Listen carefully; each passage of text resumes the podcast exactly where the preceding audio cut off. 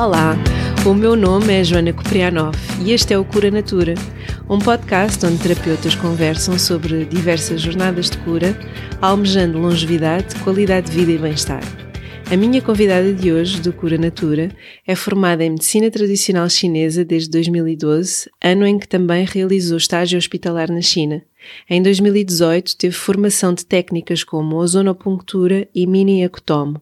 Em 2020, concluiu o curso de acupuntura para traumas emocionais e a formação para tratamento de infertilidade, saúde reprodutiva, pré e pós-parto na medicina tradicional chinesa.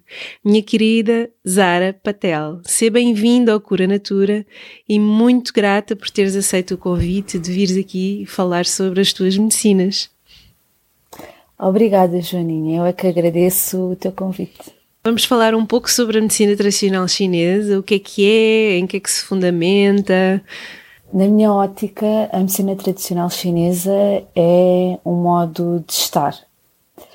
É uma maneira de, de levar a vida, é conseguir colocar o ser humano no seu ambiente prático do dia a dia e social, ambiente de relações e conseguir perceber o que é que aquela pessoa precisa e o que é que necessita para o seu equilíbrio físico e emocional. Esta é a minha ótica, a primeira ótica que, que eu tenho da medicina chinesa. E acho que uh, a questão de ver também o ser humano como um todo, não dissociar em partes, não é? Isso nós falamos muito uhum. até na naturopatia também, ver o ser humano como Sim. todo e conseguir integrar esse todo no que ele está atualmente a passar. Uhum. Um, depois a medicina chinesa também faz sempre a integração com as estações do ano.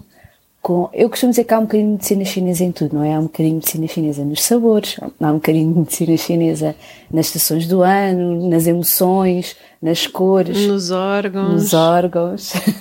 então, é, uma, é um modo de vida. Eu, eu acho que é um modo de vida. Uhum, exatamente.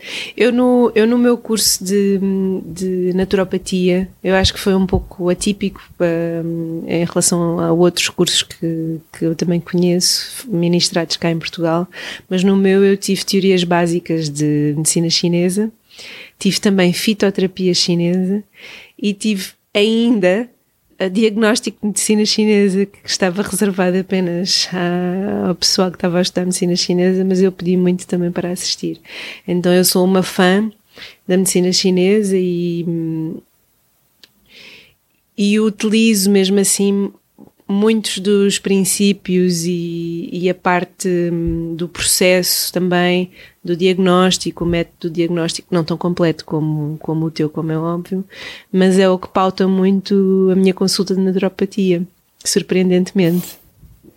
Porque a naturopatia vem beber muito também de toda a informação vinda do Oriente já há tanto tempo, apesar de depois ter sido sistematizada uh, na Europa. Mas então eu gosto muito da parte do yin e do yang, dos cinco elementos um, e, e dos meridianos.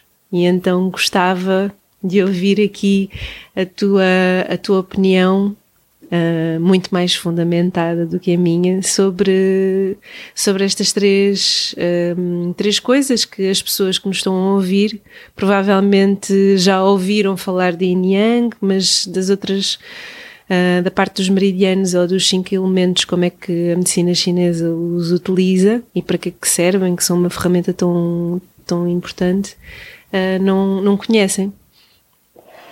Então, estamos a falar de três, três não, não, eu não digo três técnicas, mas três noções diferentes da medicina uhum. tradicional chinesa. O Yin e Yang e os cinco elementos são, na realidade, muito usados para diagnóstico e os meridianos uhum. também podem ser usados para diagnóstico. O Yin, o Yin e o Yang é um é quase uma questão filosófica, não é? Já, já vem de há milénios atrás em que nós conseguimos, não é dissociar, mas nós conseguimos associar certo tipo de noções uh, ao yin ou ao yang. E a medicina tradicional uhum. chinesa baseia-se nesse mesmo yin e yang. E eu acho que o mais espetacular do yin e do yang é que, se nós nos lembrarmos até da própria forma do yin e do yang, que é a gota branca e a gota Sim. preta, nós temos sempre um bocadinho de yin dentro do yang e temos uhum. sempre um bocado de yang dentro do yin. E então é esta transmutação que, é, que está sempre a acontecer e este equilíbrio uh, existe uhum. quando nós conseguimos equilibrar o yin e o yang no nosso corpo. Então, o yin nós temos, por exemplo, a noite, temos o feminino, temos a matéria, uh, do yang temos a energia mais masculina, temos o chi, não é? Que, é, que é, há quem diga chi, há quem diga ki, que é substância vital, energia. Um, energia vital do corpo, não é? Sim. Temos um, o dia, o sol, Uh, e então nós conseguimos, a partir do, das questões primárias, não é? por exemplo, o frio está muito associado ao yin, o calor está muito associado ao yang, nós conseguimos fazer um diagnóstico dependente dos sintomas e associar a um desequilíbrio do yin ou associar a um desequilíbrio do yang. E assim chegar a uma primeira fase sindromática.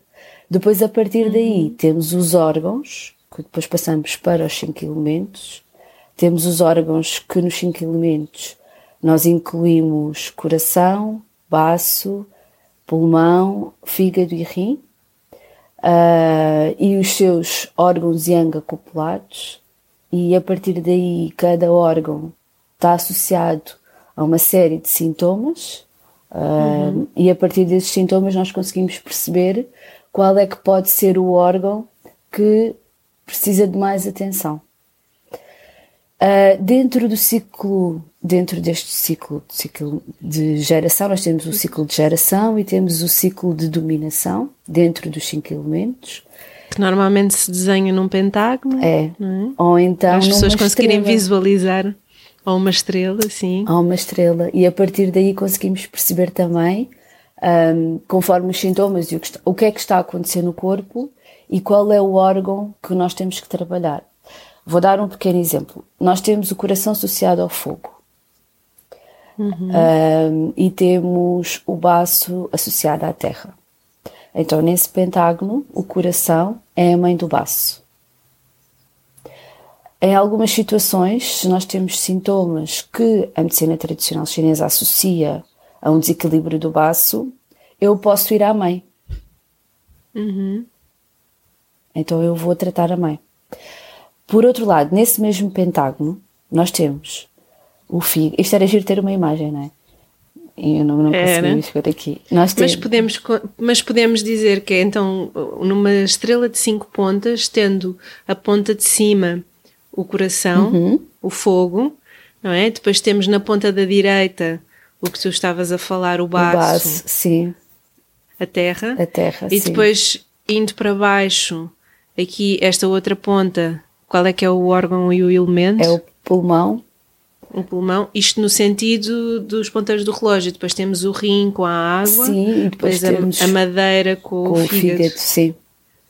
Pronto, então aqui as pessoas já, se tiverem papel e caneta, conseguem aqui visualizar. Sim, as cinco pontas. Uhum. Então, nós temos o ciclo de geração, que é este que nós acabamos de falar, não é? Coração, baço, pulmão, rim e fígado, e depois temos o ciclo de dominação, em que uhum. em vez de ser um pentágono, temos uma estrelinha uh, e em que essa estrelinha, o, se o órgão, por exemplo, se o, se o fígado, não é? Que, uh, tu que adoras fígado, se o fígado estiver exacerbado, ele pode dominar, ou seja, pode, entre aspas, atacar a energia do pulmão, do, do baço, peço desculpa. E uhum. então temos que sempre ou seja, não é muito linear, temos que sempre perceber o que é que está a acontecer ao corpo uh, e de que maneira é que um órgão vai impactar o outro. Sim, sim, sim, sim. Isso é incrível. É maravilhoso. E depois aqui também vem a relação dos órgãos com os elementos e com as emoções. Certo, certo. Uh, em que o coração está muito associado à ansiedade, Uh, o baço está muito ligado ao pensamento cíclico, o pensamento ruminante, a cabeça que não para. Uh, pensamento o, obsessivo. Sim, é? O pulmão está muito associado à tristeza, ao luto, o rim ao medo e o fígado à raiva barra irritabilidade. Só que depois, nesta questão emocional, temos um fígado muito importante, que eu acho que. Eu, eu também gosto muito do fígado, que apesar de cada uhum. órgão estar, a cada emoção estar associada a cada órgão, nós temos o fígado uhum. que tem como função o livre fluir de tudo. Ou seja, se não há um livre fluir de emoções se, ou de alguma emoção, é porque o próprio fígado já não está a fazer essa função de livre fluir. Uhum. Isso é muito interessante porque parece que também vai beber um pouco da, das teorias que se vê no, nas medicinas indianas que relaciona uh, aqui o fígado também ao chakra do coração e ao chakra do plexo solar.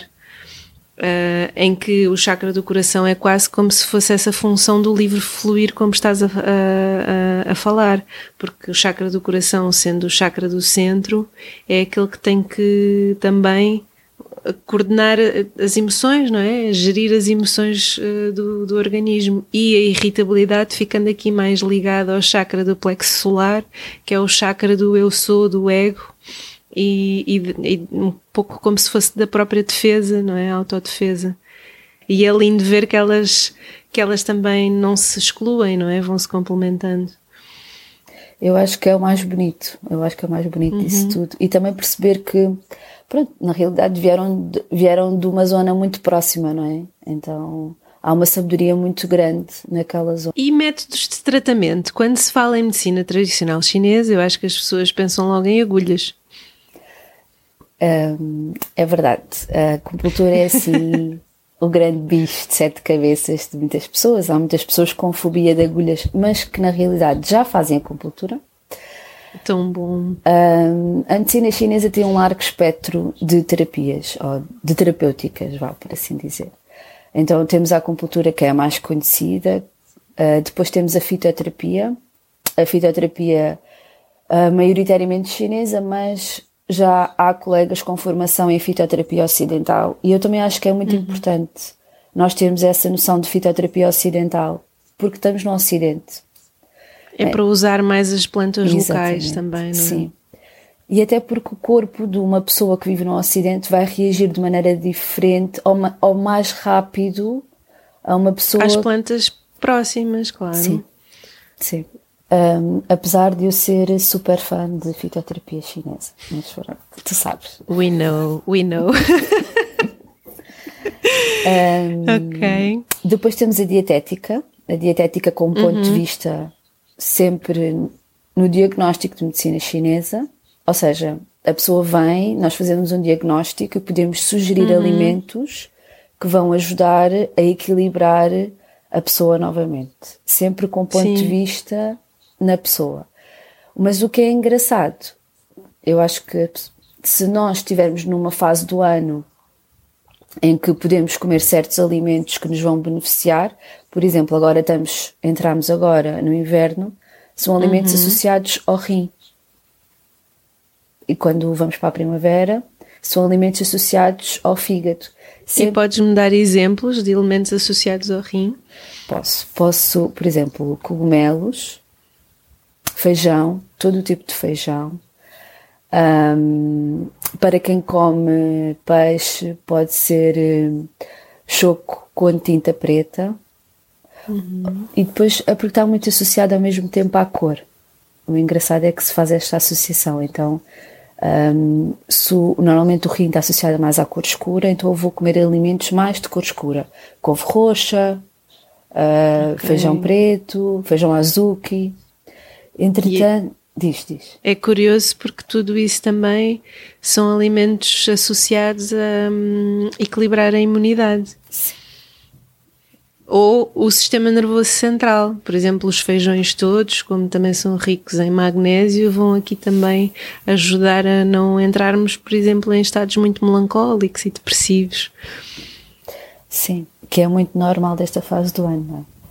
Um, depois temos o fígado, está muito associado à primavera e comemos alimentos mais uh, associados à cor verde. O fígado está muito associado ao verde, como sabes.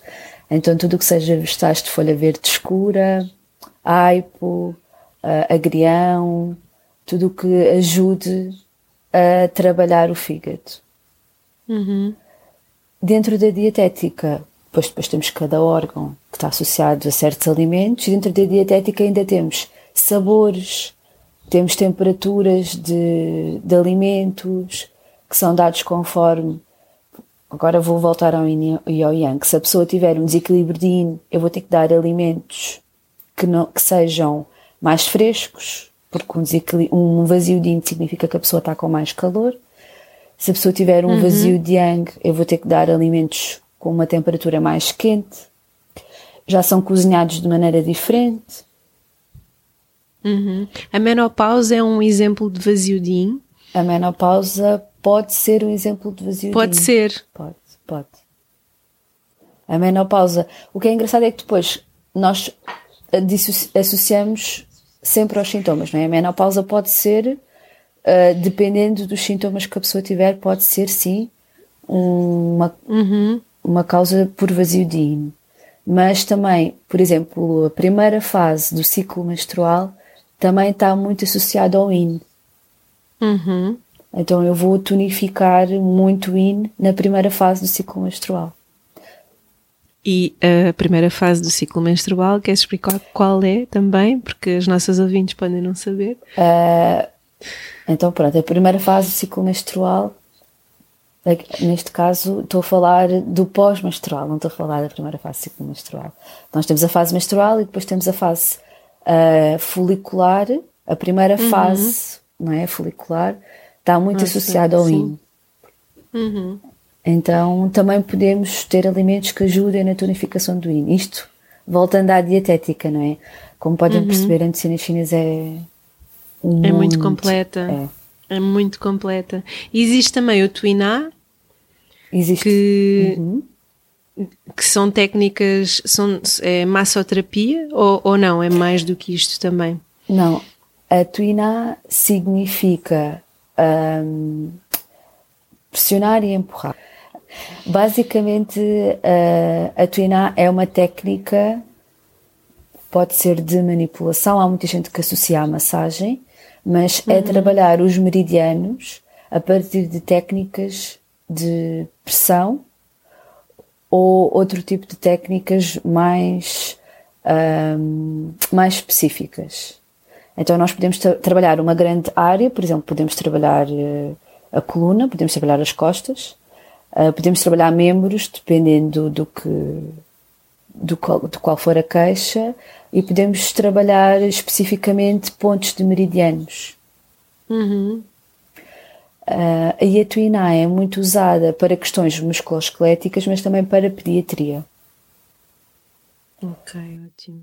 E depois existe também a mocha uhum. E, e, as ventosas, que isto também acho que é algo que também é muito conhecido, não é? Passa-se, vê-se muito as imagens das ventosas e como é que ficam, fica o corpo. E... Exatamente. As, temos as ventosas, a mocha, que normalmente é feita de artemisia, um, e temos ainda a auriculoterapia, que é nos pontinhos que nós temos na nossa, nossa orelha, que são reflexo do nosso corpo todo, como a reflexologia podal. Depois temos várias técnicas reflexas. Há quem trabalhe o abdômen como técnica reflexa, há quem trabalhe a, a podoreflexologia, a auriculoterapia. A facial também, reflexologia facial. facial. Também é muito interessante analisar. Ok, eu acho que a medicina chinesa é espetacular. Na tua opinião, um, qual é que é o papel que, que, a medicina chinesa pode e deve ter na vida das pessoas? Olha, eu estava. Uh, eu ouvi o teu podcast com a Kátia e gostei muito. E achei muita graça quando ela disse que devia haver um naturopata para cada pessoa, para cada família. Na, na China, a medicina chinesa integra o sistema de saúde deles. Então, uhum. o que acontece é que a pessoa, quando se dirige ao hospital, ela, tanto, dependendo do que ela tem, tanto pode escolher medicina convencional, medicina alopática, como medicina chinesa. E a partir daí, uh, ter, um, ter informação suficiente para fazer essa escolha. Claro que se uma pessoa uhum. precisar de uma cirurgia, tem que ter com um cirurgião. Mas se houver possibilidade de ajudar a pessoa a equilibrar o seu corpo e a ter saúde de uma maneira menos invasiva e com menos químicos, eu sou apologista das medicinas não convencionais. Então, eu acredito que uh, aqui não se vê muito, uh, eu acho que estamos a caminhar para isso, que a medicina chinesa é vista como uma medicina acaba por ser também geral e familiar, é assim que nós saímos da nossa formação, nós acabamos por fazer um bocadinho de tudo mas o que uhum. nós vemos na China é que há especialidades. Ou seja, há a especialidade, de, eu posso falar por experiência própria, tive em traumatologia, tive em acupuntura geral, tive em ginecologia e pediatria.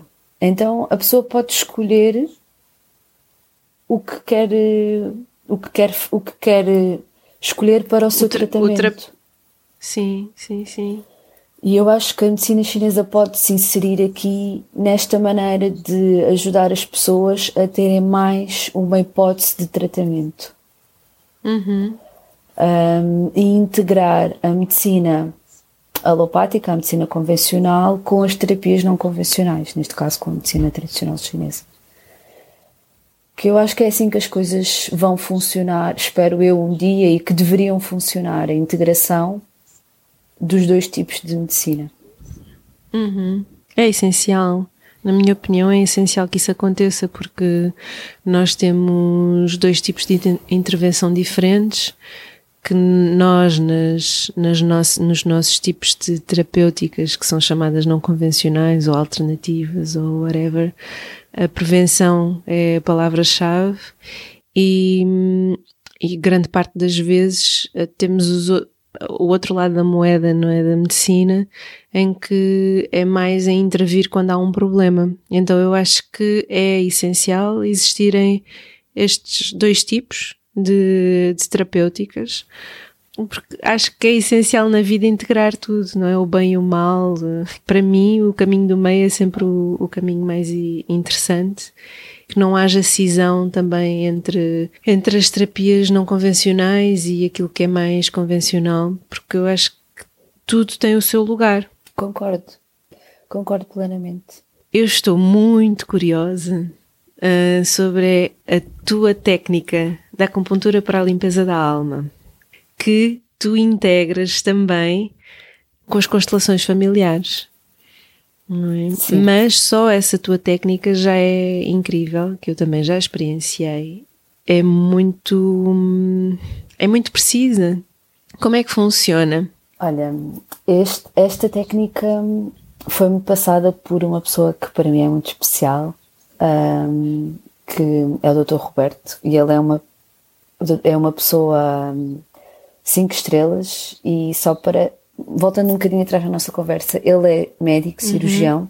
e tira medicina chinesa. E neste momento trabalha quase só com medicina tradicional chinesa, em que vai integrando certas terapias que ele tinha e a maneira de trabalhar dentro da medicina chinesa.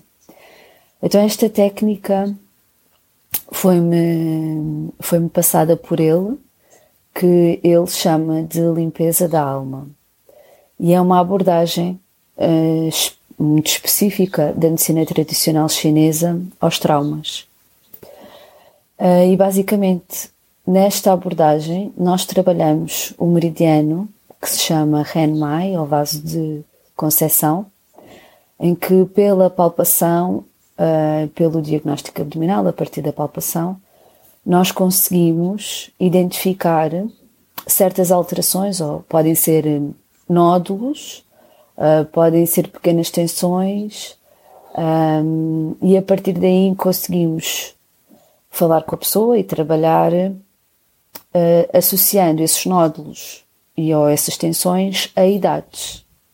uhum. este trabalho foi completamente desenvolvido por ele. Foi, foi ele que desenvolveu o trabalho, tem um estudo até publicado numa revista sobre, sobre a limpeza da alma, em que depois há outros pontos da compultura associados, ou seja, que é como se abrissem, entre aspas, o tratamento e fechassem o tratamento. Um, o que difere, o que acaba por diferir são os pontos específicos dos traumas de cada pessoa. E é um tratamento que me tem trazido um, uma descoberta muito grande das pessoas, porque nós começamos, nós aprendemos a técnica e começamos a treinar. Antes de começarmos a trabalhar, começamos a treinar uns nos outros e realmente é, é impressionante. É impressionante como a pessoa uhum. se sente depois, é impressionante como há uma tomada de consciência de coisas que aconteceram desde o nascimento até, até a idade de hoje e que trazem, um, trazem mensagens e trazem consciências muito grandes para ajudar a pessoa, seja ultrapassar certas fases da vida, ou seja, simplesmente porque a pessoa está preparada e quer começar a integrar este tipo de tratamentos. Então é super interessante como a acupuntura para além uhum. de tratar uh, para além de tratar desequilíbrios físicos, não é? Uh, uma cervicalgia ou uma lombalgia, consegue ir a esta profundidade do ser. E eu acho isso espetacular. E então uh, nós na clínica, que nós não disseste, mas nós trabalhamos juntas, nós fazemos Sim. parte de uma equipa linda. Somos colegas. Um, Há muitos anos já. é verdade. E então uh, o Dr. Roberto sempre disse que isto podia ser com, complementado com outro tipo de terapias, nomeadamente psicoterapia, e mais tarde ele falou até em constelações, e decidimos uh, desenvolver este, este programa, não é? Que nós acabamos por denominar o Despertar da Alma e que tem como base o trabalho de traumas e como o próprio nome diz, o despertar, não é? Trazer a pessoa para a consciência do que é que do que é que tem sido o percurso dela, do que é que, do que é, quais têm sido as vivências, porque eu falo por experiência própria, rapidamente nós colocamos tudo em caixinhas e elas ficam lá e nós continuamos a nossa vida, até sermos cutucados novamente. Exatamente. Então aqui é muito esclarecedor perceber que nós temos uma técnica, uh, aparentemente seria mais para equilibrar a energia e para equilibrar uh, o corpo, mas no entanto ajuda-nos muito na nossa jornada de expansão da consciência.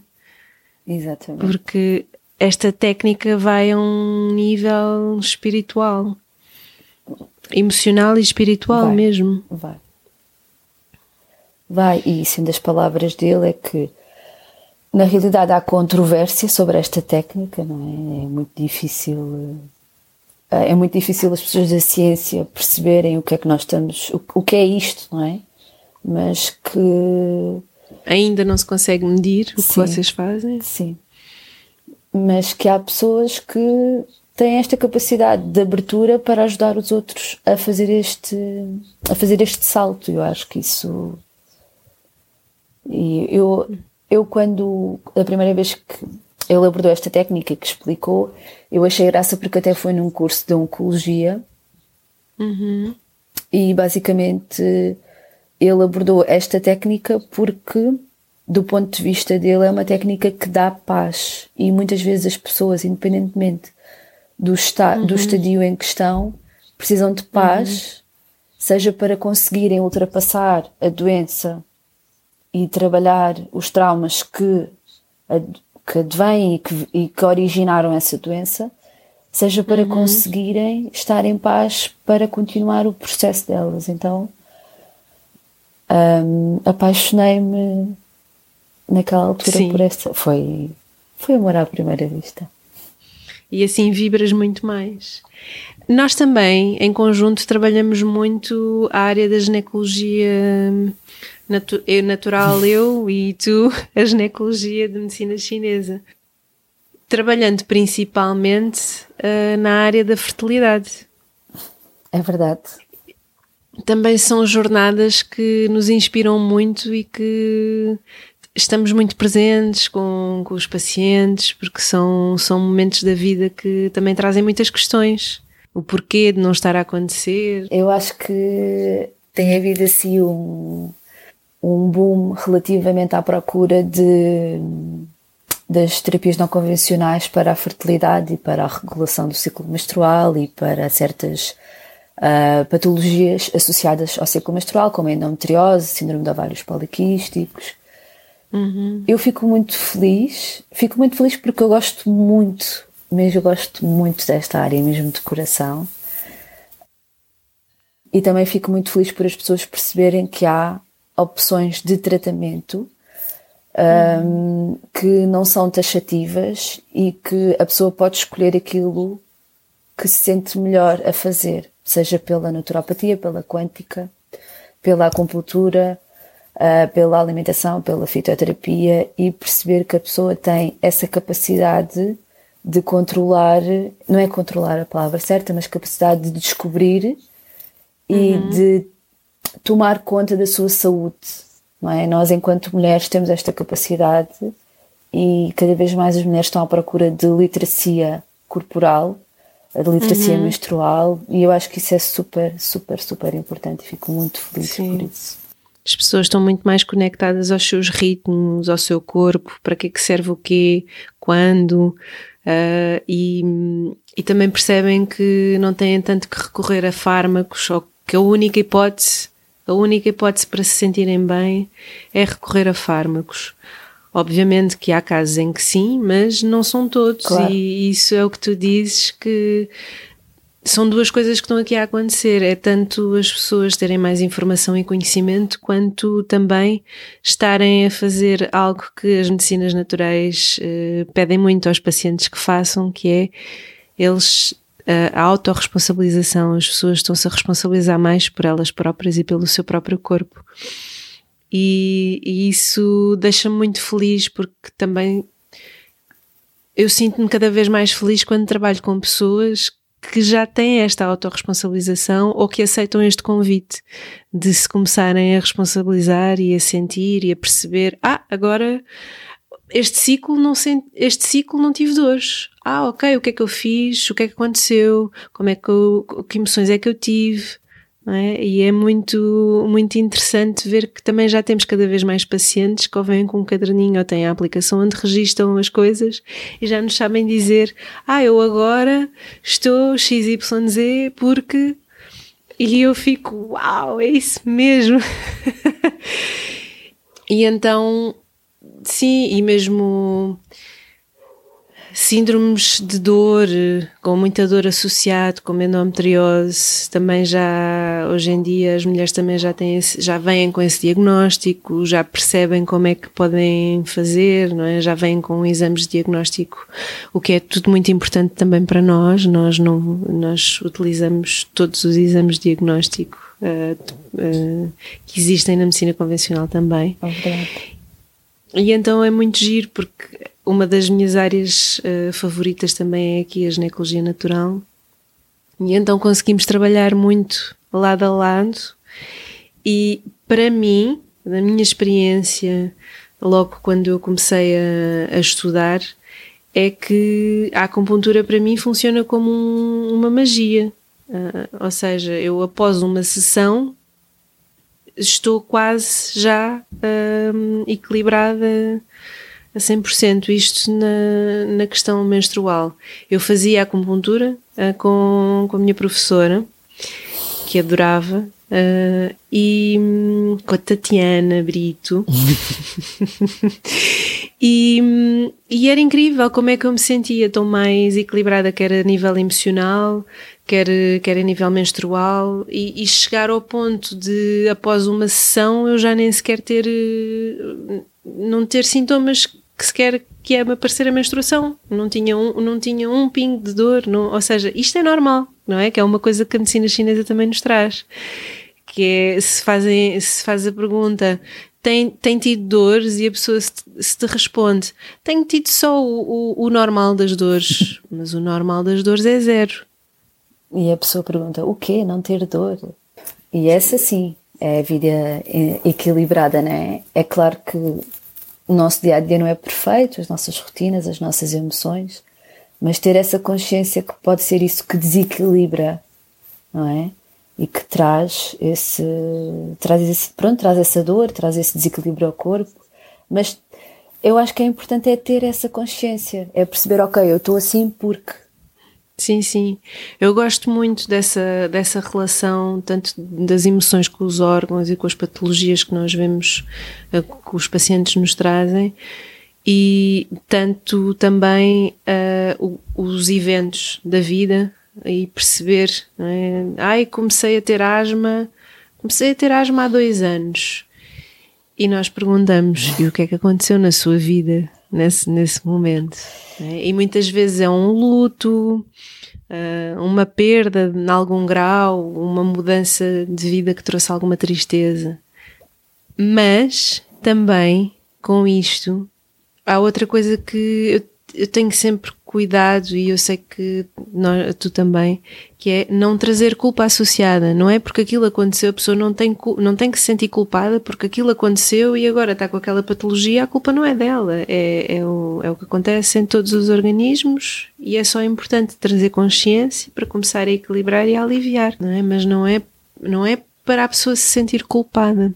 É só, eu acho que hum, depende muito também do nosso discurso, não é?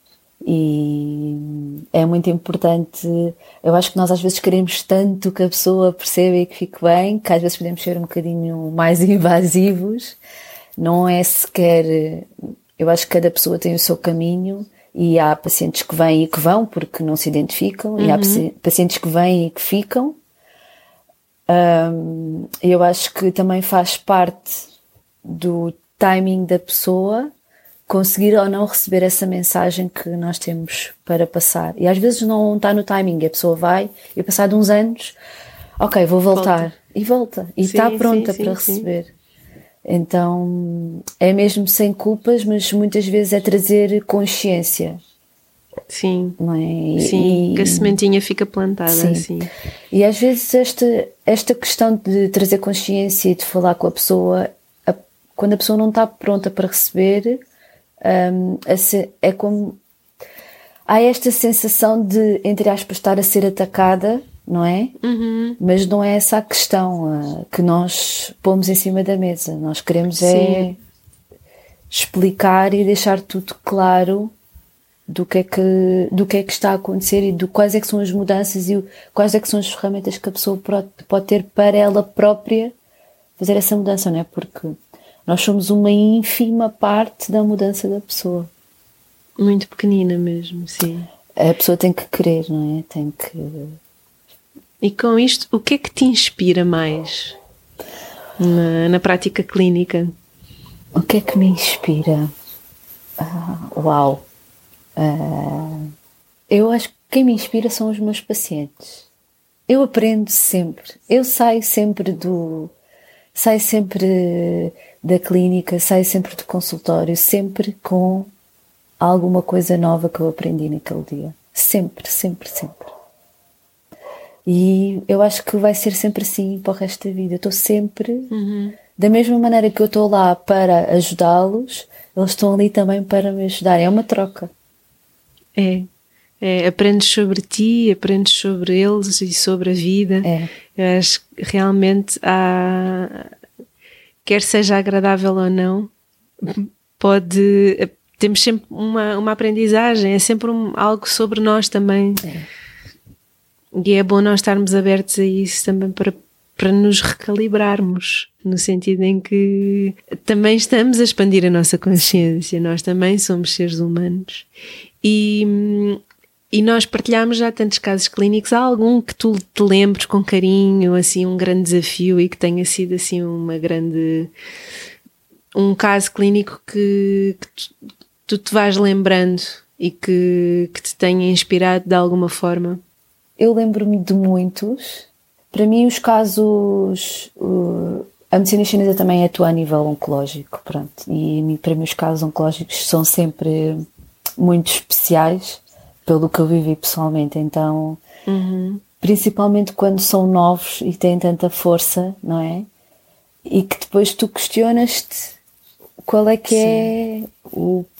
Apesar de, daquela pessoa ter o caminho, é, para mim, isto tem sido uma aprendizagem de atender a pessoa e saber que, aquela, que aquilo é daquela pessoa, é o caminho uhum. dela. E eu tenho uhum. o meu. Só que, inevitavelmente, nós queremos laços. E Sim. nós, nossas terapias são muito chegadas à pessoa. Nós não é atender 15 minutos e tchau até para a semana ou até daqui a um mês. Criam-se laços. E quando se cria laços, é, às vezes envolve-se, é? nós envolvemos emocionalmente com a pessoa. Então. Eu acho que sei de que caso é que estás a falar e foi um caso que mexeu com todas nós uhum. na clínica. Uhum a um momento ou outro, porque hum, é isso que tu estás a dizer. Uh, parece que em casos de pessoas muito, muito jovens há algo que ainda fica. As questões ficam mais, uhum. mais audíveis, não é? é que é tentarmos perceber um sentido e sim, de facto, aí a única, a única resposta que faz sentido é que é o caminho daquela pessoa e é o caminho que, na minha opinião, eu acredito que nós escolhemos o nosso caminho de uma forma ou de outra, não conscientemente. Este ano eu tenho estado a ler os, os livros de Conversas com Deus.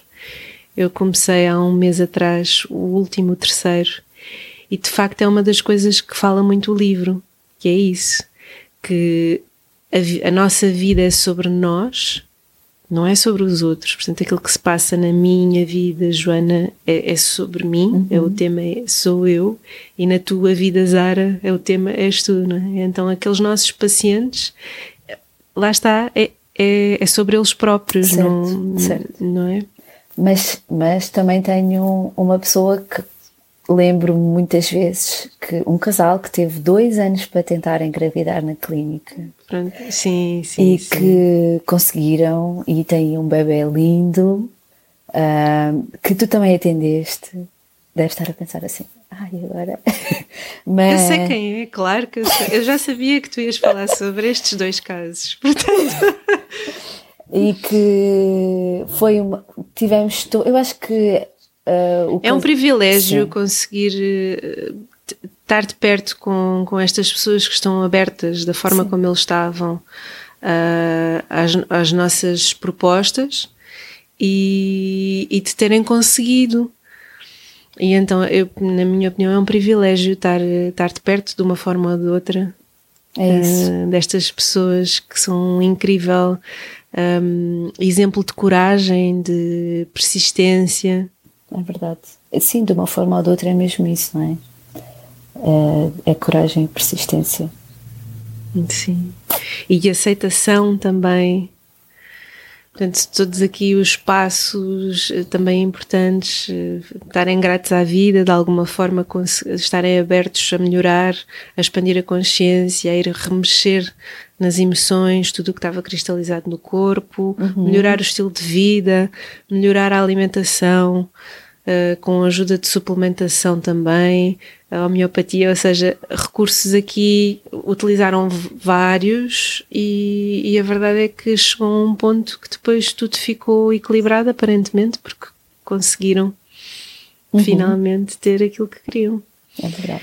E isto é muito inspirador, ver pessoas que que têm um compromisso com elas próprias tão grande, é porque o, o compromisso não é connosco, é? Era isso que estavas a falar há pouco. Sim. O compromisso é com elas próprias.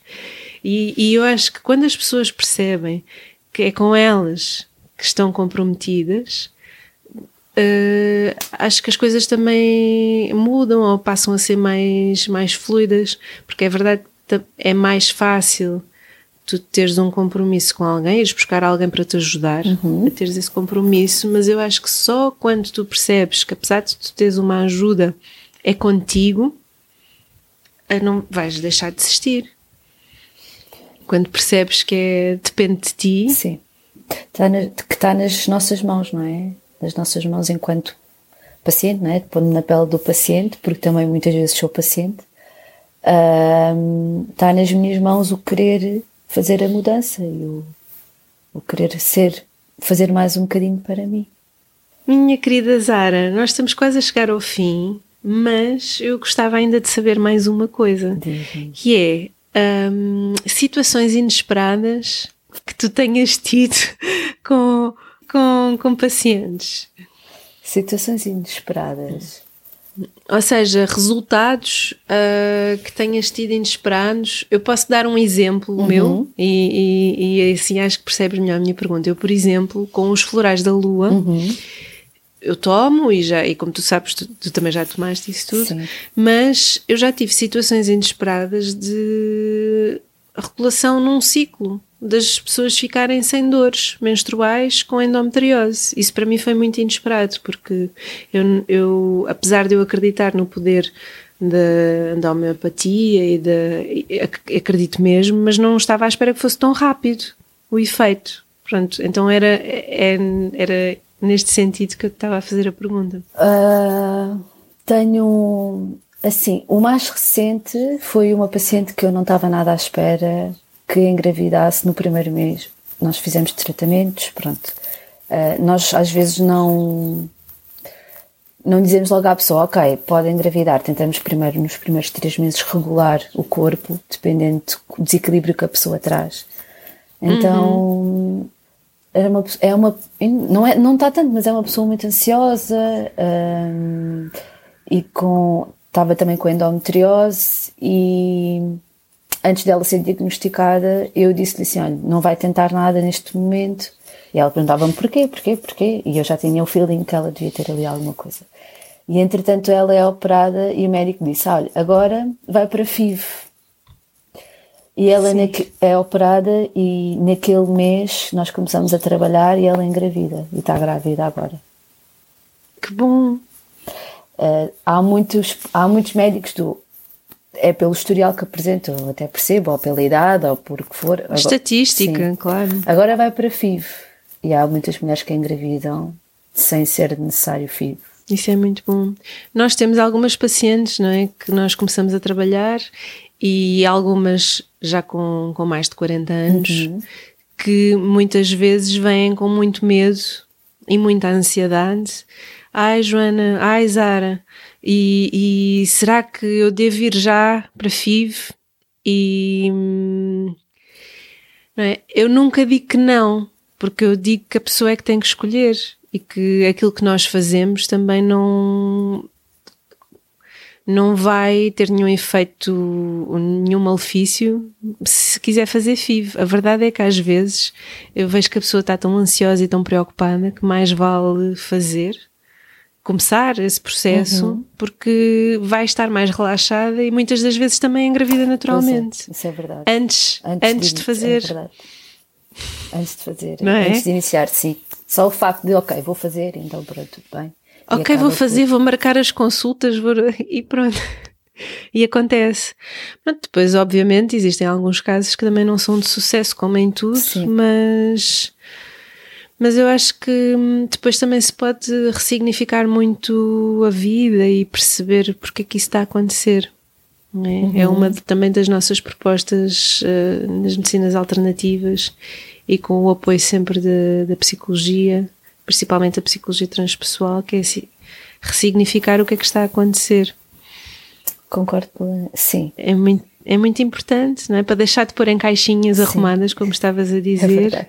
Eu era expert em caixinhas arrumadas, portanto, Sim. sou uma Sim. adepta da psicoterapia transpessoal. Caixinhas arrumadas, não, eu diria mais caixinhas escondidas. Sim, pronto. Não está nada arrumado, é, é verdade.